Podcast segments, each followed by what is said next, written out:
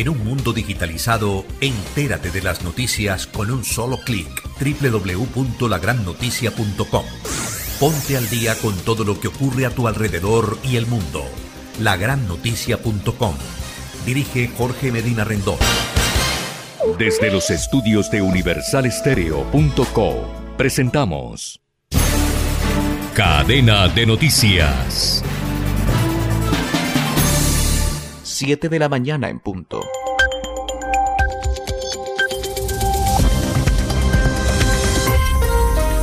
Muy buenos días a todos. En Radio Francia Internacional les acompaña en esta mañana de martes 26 de octubre Guillaume Buffet está a cargo de la realización técnica de este programa. Para empezar, como de costumbre, la información en el mundo. Estos son hoy nuestros titulares.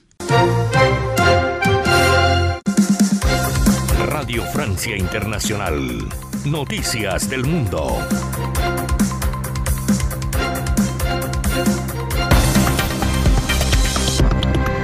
Carmele Gayubu. Jornada de manifestaciones hoy en Ecuador contra la política económica del gobierno. La protesta está encabezada por las organizaciones indígenas que denuncian el aumento constante del precio del combustible. Y los indígenas de Guatemala también en primera fila exigen el cese del estado de sitio impuesto por el gobierno en uno de sus municipios donde los indígenas denuncian las operaciones de una compañía de níquel en lo que consideran sus territorios. A pocos días de una nueva cumbre sobre el clima, la ONU denuncia compromisos insuficientes por parte de la mayoría de los países en cuanto a reducción de gases contaminantes. En este informativo abordaremos el caso de Australia, primer exportador de carbón. Noticias en RFI y abrimos pues este informativo en Ecuador donde el movimiento indígena ha convocado para hoy una jornada de protesta contra la política gubernamental en materia de economía. Los indígenas ecuatorianos constituyen un importante movimiento en ese país capaz de pesar en su destino. Han participado en el derrocamiento de tres presidentes entre 1997 y 2005 y hoy quieren hacer una nueva demostración de fuerza, esta vez para rechazar las subidas que ha venido experimentando el precio del combustible desde el año pasado. Y no les basta que el presidente Guillermo Lasso, en un intento de calmar el descontento social, haya decidido bloquear estas subidas pero a partir del próximo mes. Escuchemos la valoración del economista ecuatoriano Andrés Chiriboga. Desde la pandemia, el expresidente Moreno estableció una serie de decretos, liberalizó con estos decretos el precio de los combustibles. Y en el transcurso del último año, básicamente, en función de cómo se han ido comportando los precios del petróleo, el precio de los combustibles ha ido incrementando. Lo último que hace el gobierno de Lazo es una reunión con el brazo político del movimiento indígena, el partido político Pachacuti, habla de un supuesto congelamiento de los precios de los combustibles, que parecería en principio ser una idea buena. No obstante, este congelamiento se hace previo a un incremento brutal del precio tanto de la gasolina extra y sobre todo del diésel, que aumenta en 21 centavos, llegando a costar el doble de lo que el diésel costaba hace un año. Entonces, finalmente es una tomadura de pelo entonces, esto es el detonante y, por supuesto, por detrás está una realidad muy delicada que está viviendo el país. No hay eh, una generación adecuada de empleo, eh, la inseguridad ha incrementado tremendamente, con el trasfondo, además, que hay una crisis carcelaria sin precedentes lo que va del año, los asesinatos dentro de las cárceles en el país que llegan a cifras de alrededor de los 255 personas, que dan muestra de la situación muy delicada que vive el país. Ante eso, las organizaciones sociales, con la CONAI a la cabeza, se han declarado en resistencia pacífica y empezarían una serie de movilizaciones que pueden ser eh, muy importantes y que podrían poner incluso en jaque la, la adecuada continuidad del gobierno del presidente Lazo. Escuchaban al economista ecuatoriano Andrés Chiriboga entrevistado por Ana María Ospina. Ya hay mucha tensión en la localidad indígena del Estor, en Guatemala. Allí un grupo de unas 200 autoridades indígenas exige el cese del estado de sitio impuesto por el gobierno después de que la policía disolviera una protesta contra una empresa minera suiza. Los líderes indígenas piden también el cierre de las minas de níquel y el fin de la represión desatada contra la población civil que se opone a las operaciones de la compañía guatemalteca de níquel, que es una filial de la empresa suiza y que viene manteniendo sus operaciones pese que la justicia haya ordenado que fueran suspendidas mientras estudiaba su posible impacto en el medio ambiente. Este es un informe de Carlos Pizarro. Escondidos, acorralados y atemorizados. Así se encuentran los líderes indígenas que a esta hora se refugian de las fuerzas del orden que el gobierno guatemalteco desplegó en el poblado indígena del Estor para disolver las protestas contra una minería suiza que mantiene operaciones pese a que su licencia está suspendida desde el pasado mes de febrero por una resolución de la Corte de Constitucionalidad. Uno de estos líderes, Cristóbal Pop, a su vez presidente de la gremial de pescadores artesanales, fue contactado por RFI para testimoniar sobre lo que está sucediendo en el municipio del Estor. Aprovechando que ellos tienen en el poder, el ejército y la policía pues está yendo a intimidar a muchas personas que forman parte de la junta directiva como también las personas que forman parte del consejo. Y eh, por tal motivo, pues cada quien, en el caso mío, pues me ha resguardado muy lejos de mi familia y de las otras personas que forman la alianza de la resistencia.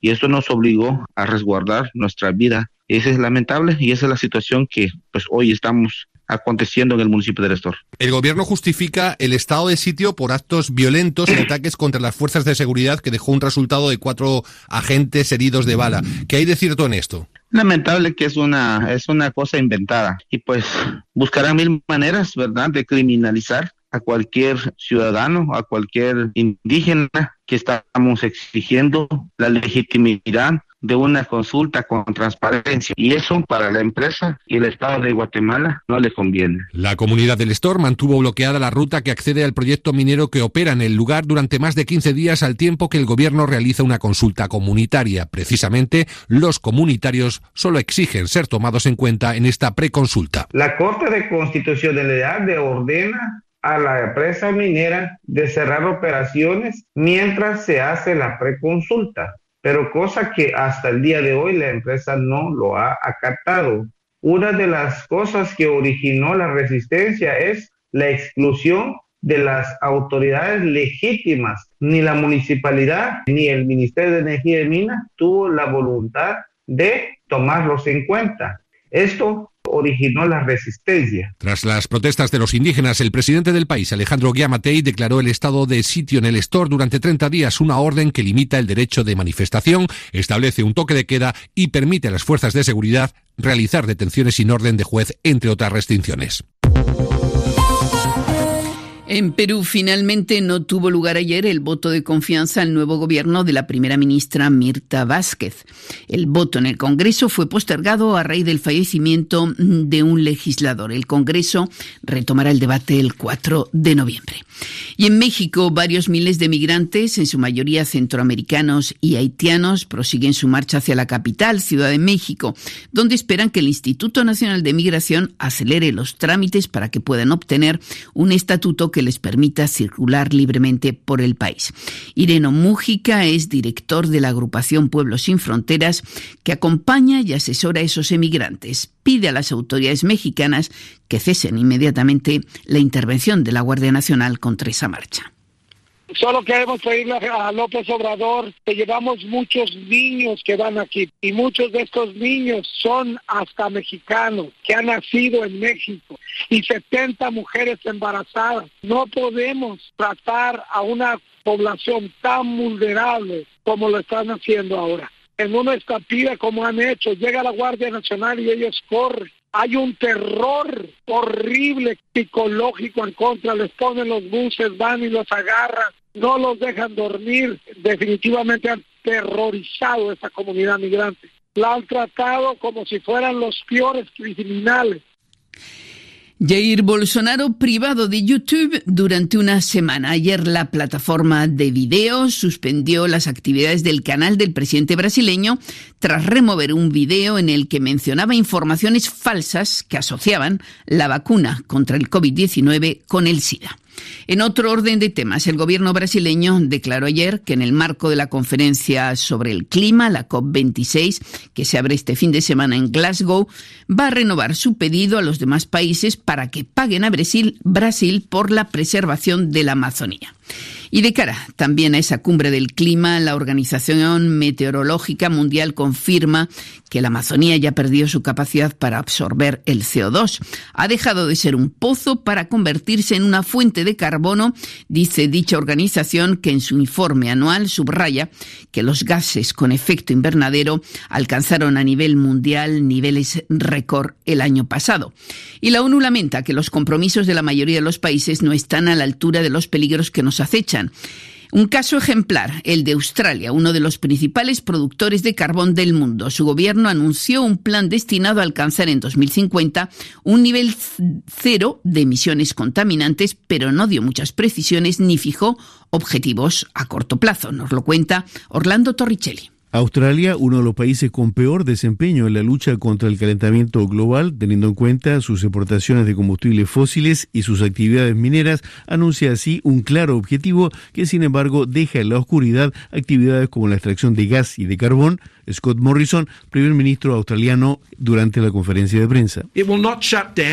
No vamos a dejar de producir gas y carbón ni de exportarlos. Este plan no afectará a las personas, ni a las empresas, ni al conjunto de la economía con costos adicionales o impuestos generados por las iniciativas que estamos adoptando. No va a destruir puestos de trabajo en la agricultura, ni en la minería o en el gas, porque lo que hacemos son cosas positivas. Promesas que no convencen a la oposición laborista, que no ve nada nuevo en este anuncio, sino la simple prolongación de una legislación ya existente. Considerado como mal alumno en materia de lucha contra el cambio climático, Australia es el mayor exportador mundial de carbón, principal fuente de su producción de electricidad.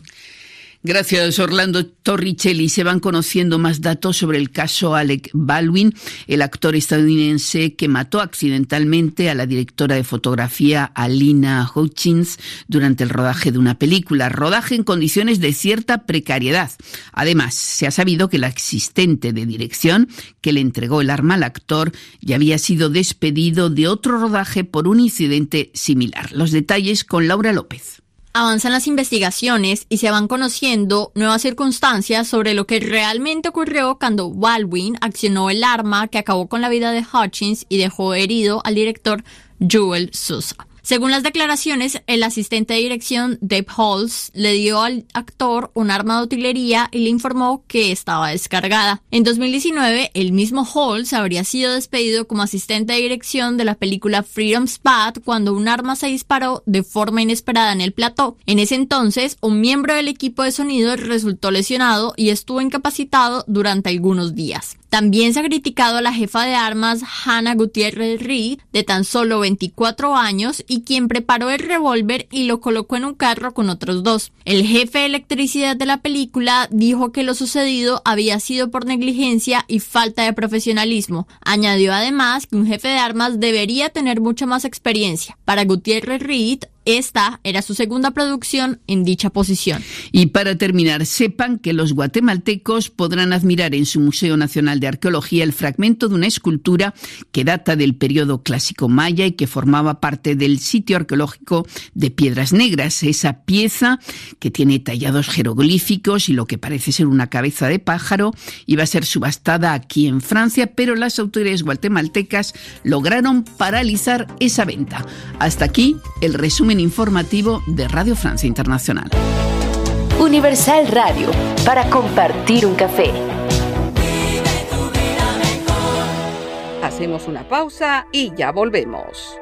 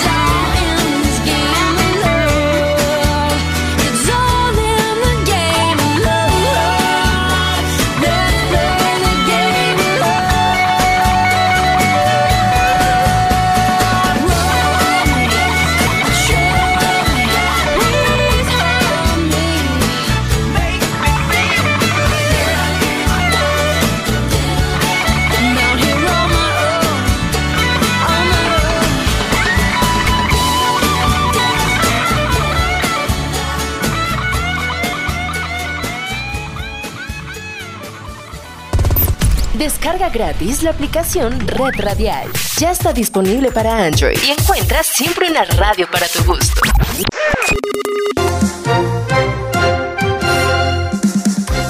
La voz de América. Noticias del mundo.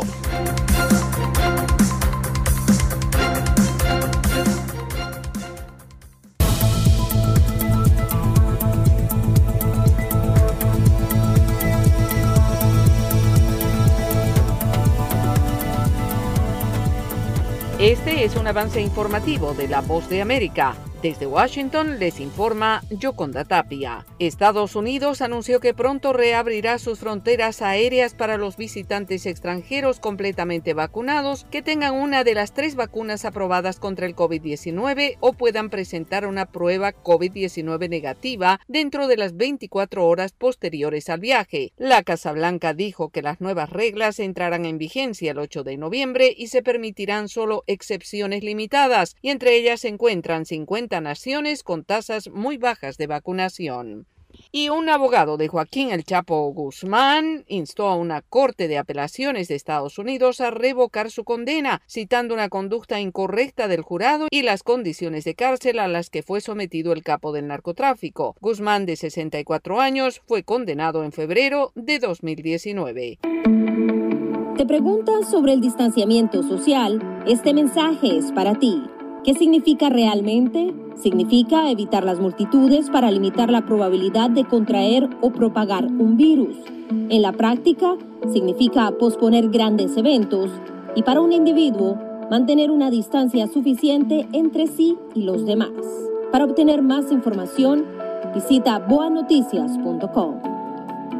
El gobierno de Nicaragua anuncia que empezará a producir vacunas contra el COVID-19. El informe con Daliana Ocaña. El gobierno de Nicaragua anunció que producirá sus propios inmunizantes COVID-Vac contra el COVID-19 y la noticia fue confirmada por la vicepresidenta y primera dama de la República, Rosario Murillo. Empiezan las pruebas de laboratorio a partir del día de hoy para producir esta vacuna rusa de dos dosis. Esta no es la primera vez que Nicaragua informa que producirá una vacuna contra el COVID-19 con el apoyo de Rusia. En agosto del año pasado ya habían anunciado la elaboración del Sputnik 5 lo que hasta ahora no se materializó. Daliano Caña, Voz de América, Nicaragua. Y autoridades en Nuevo México continúan la investigación del mortal incidente en el que el actor Alec Baldwin disparó un arma supuestamente descargada en un set cinematográfico, causando la muerte de la directora de fotografía e hiriendo al director de la película. Los investigadores han hablado con la persona a cargo de las armas en el set y entrevistan a posibles testigos. Este fue un avance informativo de La Voz de América.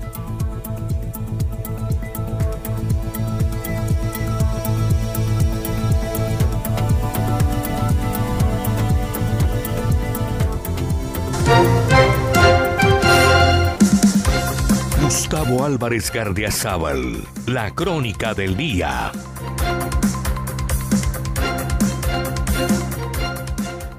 Cuando era niño, nos trataban de meter miedo con los marcianos. Así se llamaban entonces a los seres extraterrestres que decían haberse aparecido en más de una región del mundo y, como por aquellas épocas del planeta Marte, solo sabíamos que era un mundo lejano, similar a la Tierra, pero lleno de canales que lo atravesaban y se dejaban ver por los telescopios primitivos.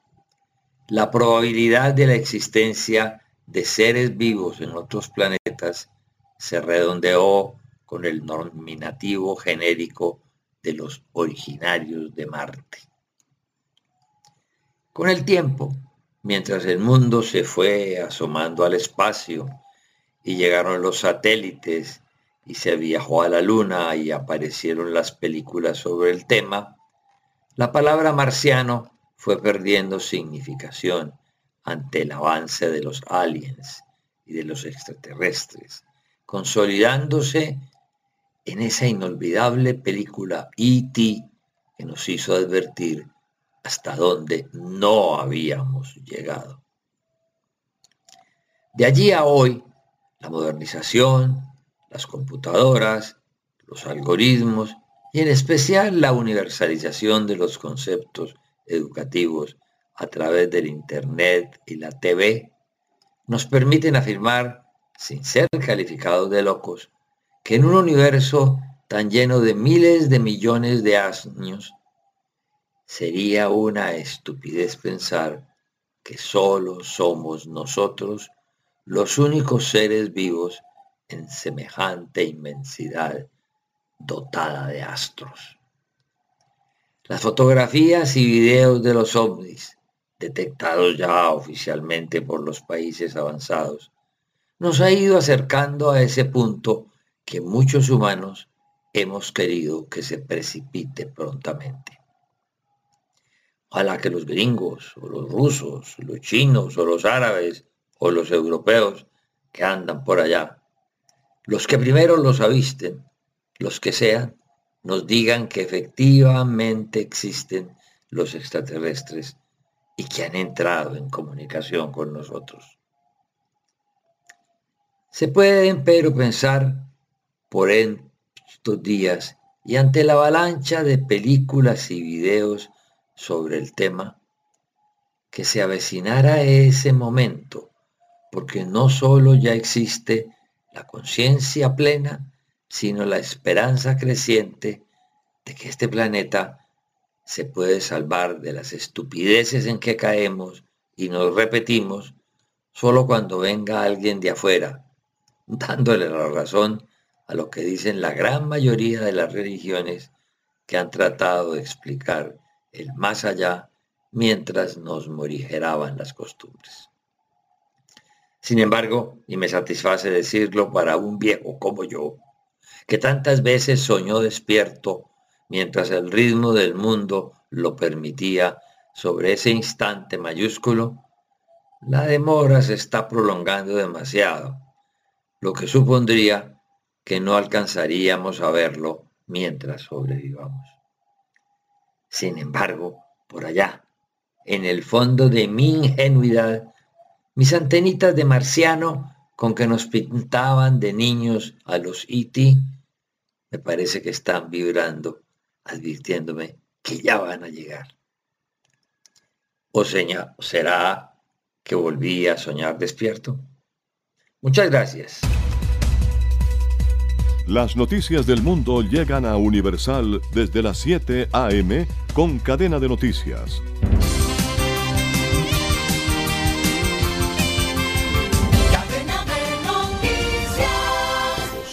Departamento de Justicia estadounidense acusó de lavado de dinero a las 8.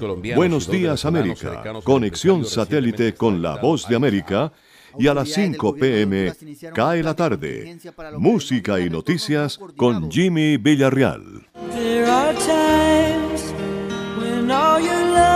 Universal te da siempre más.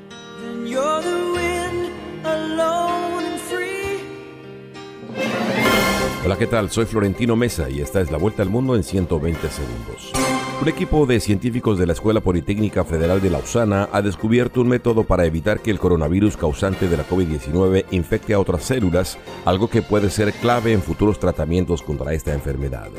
La economía global debe sufrir un cambio radical que ponga la salud en el centro de la política tras la pandemia de COVID-19, afirmaron hoy expertos de la Organización Mundial de la Salud OMS en un mensaje de cara a la cumbre del G20 que esta semana se celebra en Roma.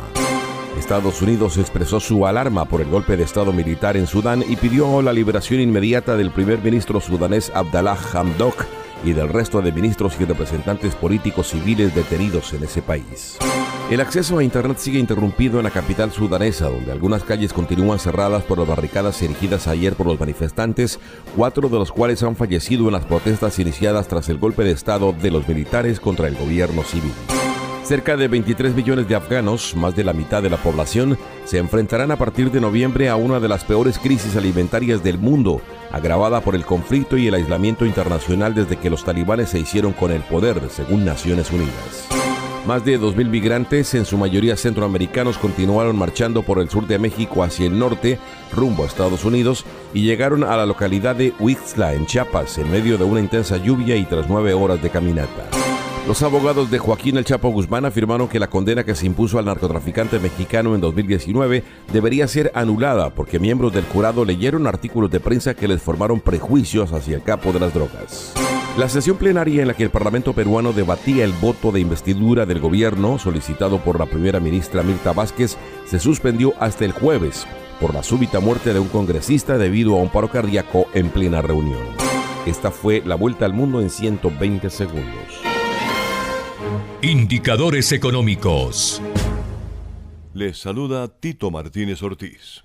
En un 13.2% aumentó el indicador de seguimiento de la economía, el cual proporciona una medida de la evolución de la actividad real de la economía en el corto plazo, impulsado por actividades como suministro de electricidad, gas, vapor y aire acondicionado, distribución de agua, evacuación y tratamiento de aguas residuales, gestión de desechos y actividades de saneamiento ambiental, y comercio al por mayor y al por menor, entre otras, según informó el DANE. En agosto del año 2020, el índice ICE había descendido en un 9,8% debido al impacto de la pandemia sobre la actividad productiva. Para el octavo mes del año 2021, las actividades primarias como la agricultura crecieron 2.2% y contribuyeron con 0,3 puntos porcentuales a la variación anual del ICE, mientras que las secundarias, en las que se incluyen la industria manufacturera y la construcción, se expandieron en 12,5% y contribuyeron con 2,2 puntos porcentuales a la variación anual del ICE. En el año 2021 se espera que el Producto Interno Bruto se expanda en más del 7% este año, pero varios analistas ubican ese comportamiento en más del 9%. Descarga gratis la aplicación Red Radial. Ya está disponible para Android y encuentras siempre una radio para tu gusto. Alberto Marchena. Flashback, flashback, flashback, flashback. Un 26 de octubre del año 2010, Keith Richards, el guitarrista de los Rolling Stones, publica su autobiografía titulada Life. Cuenta muchas cosas, sobre todo habla mucho de drogas, pero una de las curiosidades es que se refiere a que Mick Jagger, su compañero de banda, tiene un miembro pequeño. Esto causa un disgusto con su compañero y mucho tiempo después eh, sale contando la historia que era una broma y que simplemente era mentira. Mm. Esto fue un flashback de Roca a Domicilio.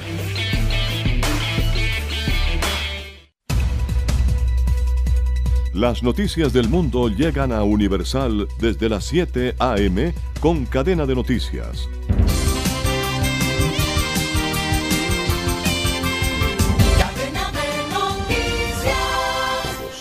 Departamento de Justicia estadounidense acusó de lavado de dinero a las 8.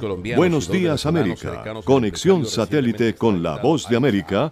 Y a las 5 pm cae la tarde. Música y noticias con Jimmy Villarreal. Universal te da siempre más.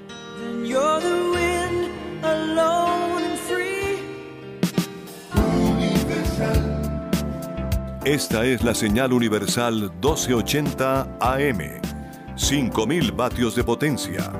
HJSO. Barranquilla es universal.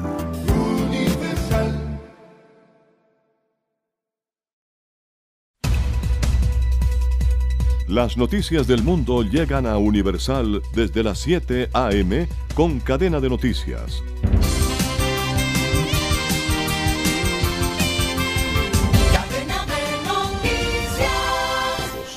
El Departamento de Justicia estadounidense acusó de lavado de dinero a las 8. Buenos días América. Conexión satélite con la voz de América. Y a las 5 pm cae la tarde. Música y noticias con Jimmy Villarreal.